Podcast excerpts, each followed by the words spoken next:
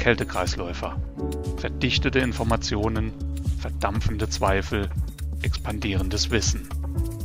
Der Podcast für alle, die Überhitzung cool finden.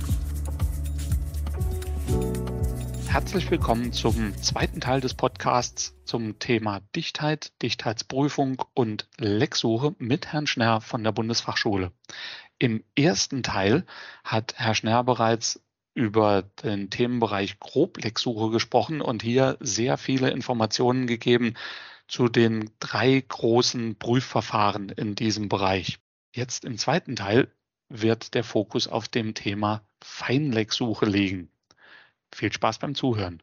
Zurückkommend auf, auf Ihren, Ihren Vorschlag, wie die Vorgehensweise sein soll, also zuerst mal eine Grobprüfung und dann eine Feinprüfung. Über die Grobprüfungsverfahren hatten wir, glaube ich, jetzt gesprochen. Also das eine war die ähm, Druckanstiegsprüfung, das andere war Vakuum, nee, Druckabfallprüfung eigentlich, aber das andere war Vakuumdruckanstiegsprüfung und Lecksuchspray.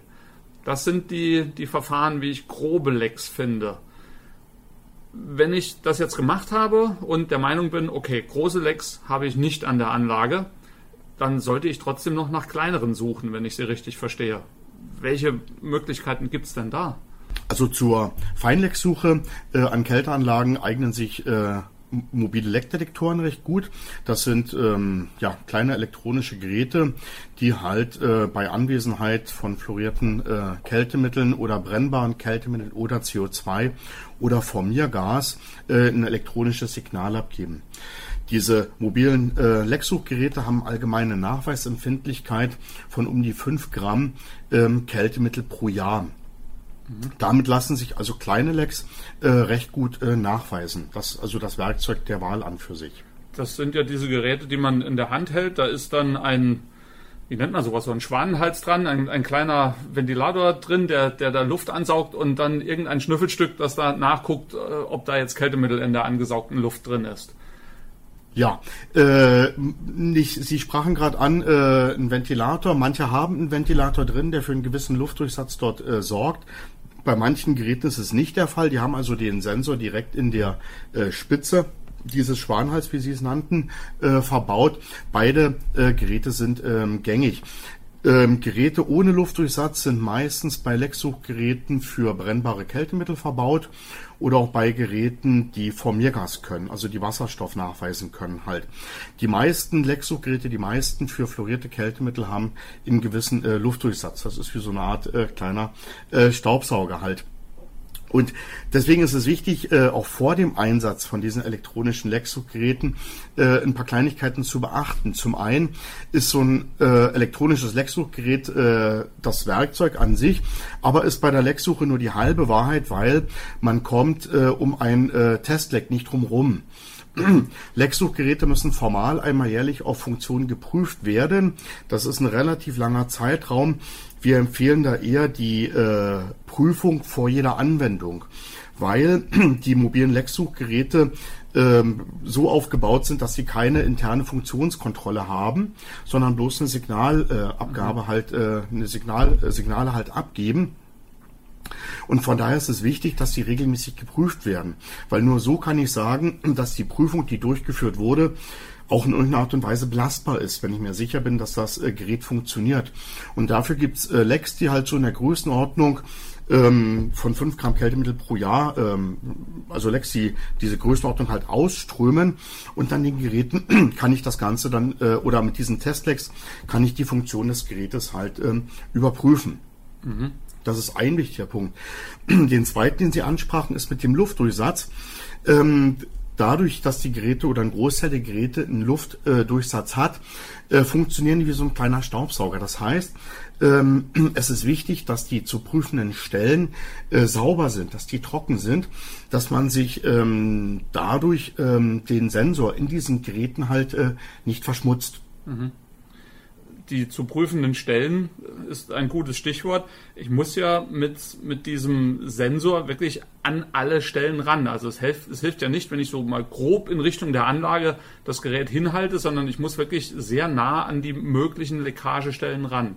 Ja, und da ähm, sagt die DIN N14624, dass also ähm, Geschwindigkeiten von etwa zwei Zentimeter pro Sekunde maximal einzuhalten sind und der Abstand zwischen Sonde und dem Prüfobjekt maximal drei Millimeter betragen soll. Und das ist in der Tat äh, ein relativ geringer Abstand. Aber der ist äh, auch nötig, um halt diese kleinen Lecks äh, zu erkennen. Wenn man sich äh, ein Lecksuchgerät äh, dahernimmt und ein, ein entsprechendes Testleck dazu, kann man das auch durchaus mal nachstellen für sich. Und wenn man äh, vielleicht einen Zentimeter von diesem Testleck entfernt ist, wird man kaum noch ein Signal am Leckdetektor ähm, erkennen können. Oder der Leckdetektor wird kein Signal mehr abgeben. Äh, das heißt in der Tat, man muss recht nah rangehen und auch um äh, die zu prüfenden Stellen, ob das nun Flansche sind oder Verschraubungen sind, muss man in der Tat doch recht präzise um die Verschraubung doch tatsächlich äh, herringsrum fahren mit dem Detektor, um sicherzustellen, dass dort einfach kleine, kleine Lecks äh, vorhanden sind. So, jetzt stelle ich mir mal vor, ich stehe irgendwo auf dem Dach äh, von irgendeinem Gebäude. Da oben steht eine Kälteanlage oder Klimaanlage. An der wurde ein Service gemacht und jetzt benutze ich dieses mobile Lecksuchgerät, um äh, Feinlecks zu finden. Es weht Wind. Und jetzt?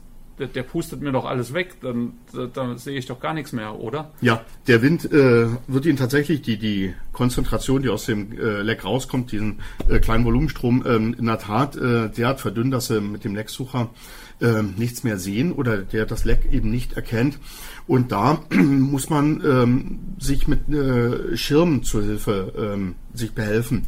Das heißt, möglicherweise mit einem Stück Papp oder mit einem Stück Blech versuchen, die störenden Einflüsse wie Wind halt abzuschirmen, dass ich äh, auf der abgeschatteten Seite dann die Verbindung habe oder die zu prüfende Stelle habe, um dann genau in dieser Windstille sozusagen äh, schauen zu können, ob dort ein Leck vorhanden ist. Ja, also bei, bei Wind ähm, ist die Nachweisempfindlichkeit doch deutlich äh, geringer als 5 Gramm Kältemittel pro Jahr von den Geräten.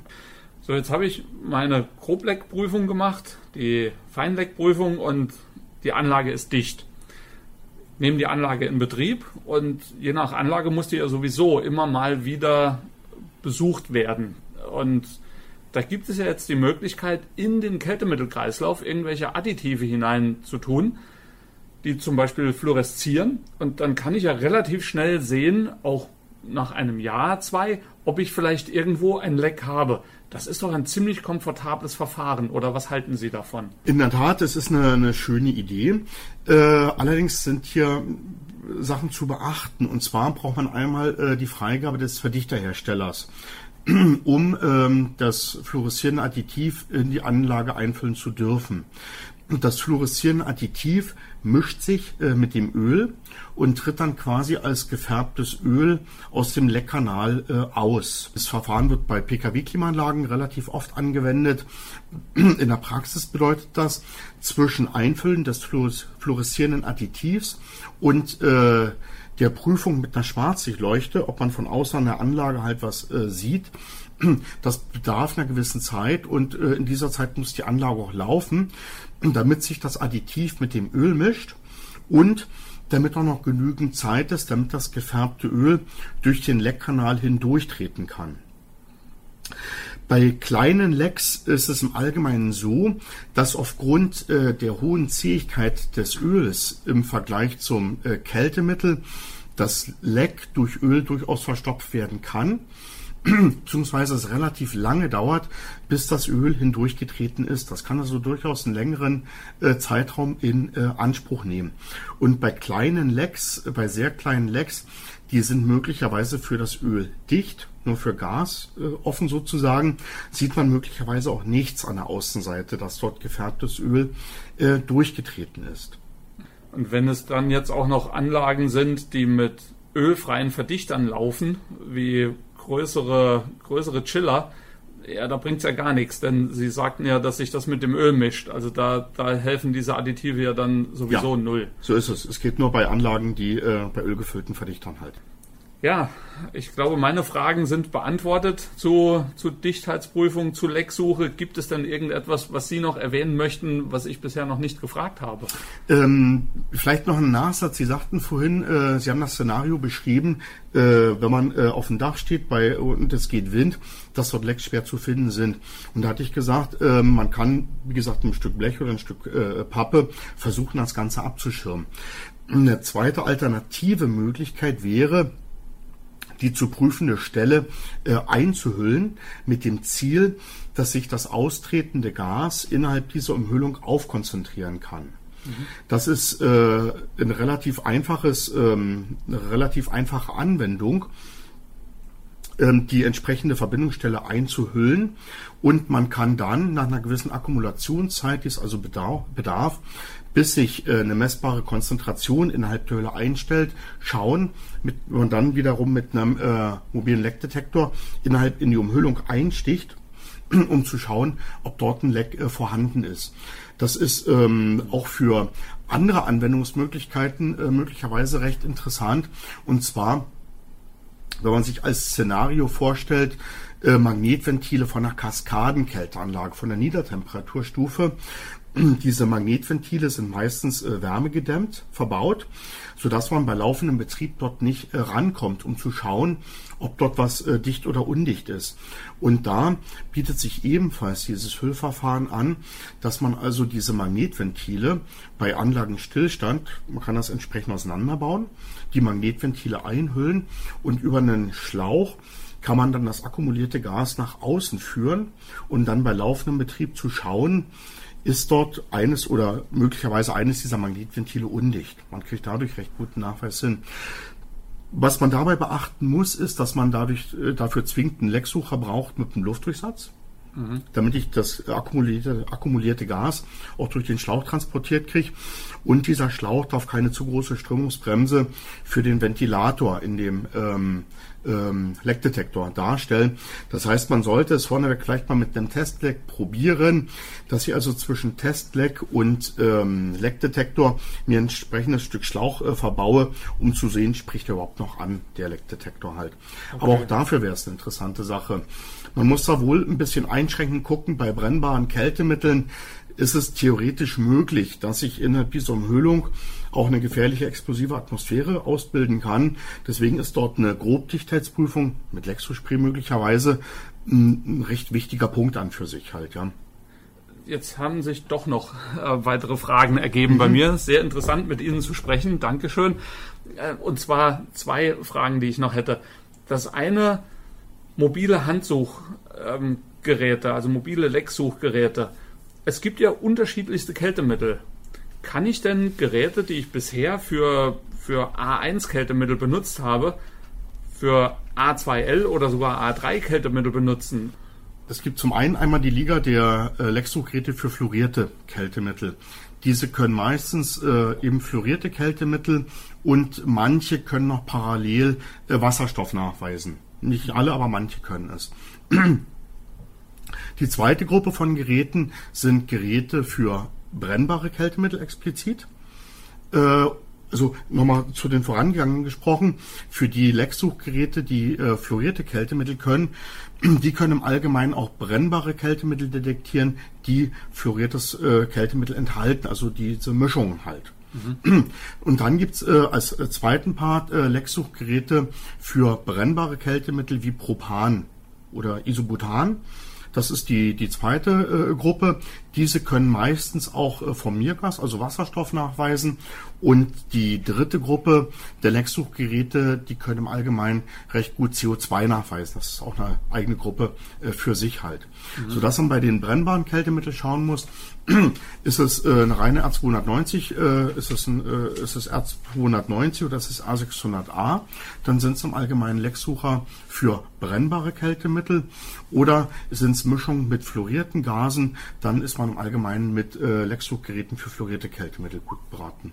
Gerade als Sie auch über das Hüllverfahren sprachen, hatten Sie Isolierung erwähnt. Also ich gehe davon aus, mobile Lecksuchgeräte immer am nicht isolierten Rohr. Ja, die zu prüfende Stelle muss äh, in jedem Falle zugänglich sein. Äh, Lecks, äh, die unter Dämmung sind, kriegt man im Allgemeinen tatsächlich nur detektiert, wenn die Dämmung an der entsprechenden Stelle geöffnet wird und dann mit dem Lecksuchgerät tatsächlich äh, die zu prüfende Stelle halt äh, abgetastet wird. Mhm. Sie hatten auch ein, ein Gas angesprochen, das jetzt gar nicht mehr so oft aufgetaucht ist, also Formiergas. Was ist das überhaupt und warum wird sowas eingesetzt? Das angesprochene Formiergas ist ein Prüfgas. Äh, der Hintergrund ist der, dass sich ein Prüfgas immer oder ein Gas sich dann als Prüfgas eignet, wenn es zwei Kriterien erfüllt. Es darf zum einen nicht in der Atmosphäre vorkommen und es muss messtechnisch recht gut nachweisbar sein. Die Kältemittel sind im Allgemeinen messtechnisch recht gut nachweisbar und kommen nicht in der Atmosphäre vor. Gleiches äh, ist für das Formiergas zu nennen. Die Prüfung mit Kältemittel ist äh, dahingehend limitiert, dass der Prüfdruck an den, Sättigungs, an, die, an den Sättigungsdruck des Kältemittels gebunden ist. Mit äh, Formiergas kann ich wesentlich höhere Drücke fahren. Formiergas ist im Allgemeinen ein Gasgemisch aus äh, Stickstoff und äh, Wasserstoff, wobei der äh, Wasserstoffanteil der detektierbare Stoff in diesem Gasgemisch ist. Meistens beträgt die Wasserstoffkonzentration 5% und der Stickstoffanteil 95%. Formiergas mit einer Wasserstoffkonzentration von 5% ist nicht explosiv, ist ein inertes Gas, sodass der Umgang damit relativ ungefährlich ist und es können tatsächlich relativ hohe Drücke gefahren werden bis äh, zum zulässigen Betriebsdruck hin. Vielen Dank für alle Informationen rund um Dichtheitsprüfung rund um Lecksuche. Wir haben gelernt, ja, zuerst mal mit einer Grobsuche anfangen, dann auf die, auf die Feinsuche gehen, um sicherzustellen, dass die Anlagen dicht sind. Und damit wieder herzlichen Dank auch an alle, die uns zugehört haben und bis zum nächsten Mal immer unterkühlt entspannen. Dankeschön. Tschüss.